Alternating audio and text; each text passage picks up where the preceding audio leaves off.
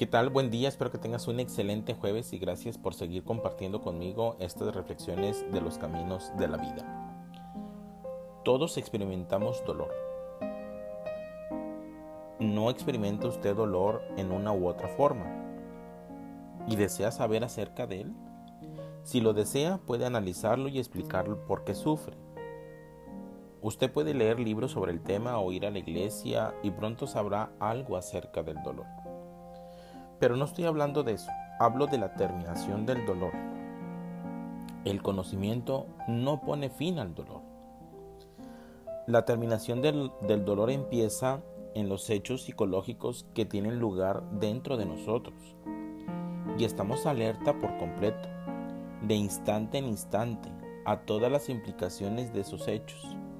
Esto significa no escapar jamás del hecho de que uno sude, no racionalizarlo nunca, ni ofrecer opinión alguna al respecto, sino vivir completamente con ese hecho. Veamos.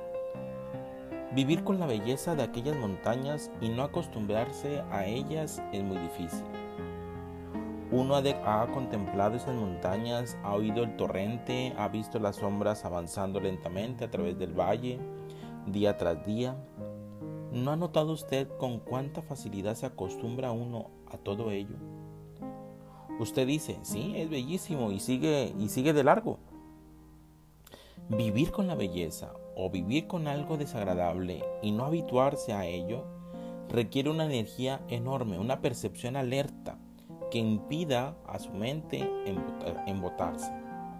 De igual manera, el sufrimiento embota la mente si usted tan solo se acostumbra a él y casi todos nos acostumbramos a él. Pero usted no necesita acostumbrarse al dolor. Puede vivir con el dolor, investigarlo, comprenderlo, pero no con el fin de conocer acerca de él. Usted sabe que el dolor está ahí, es un hecho. No hay nada más que conocer. Usted tiene que vivir con el dolor. La pregunta que aquí surge es, ¿usted puede vivir con el dolor?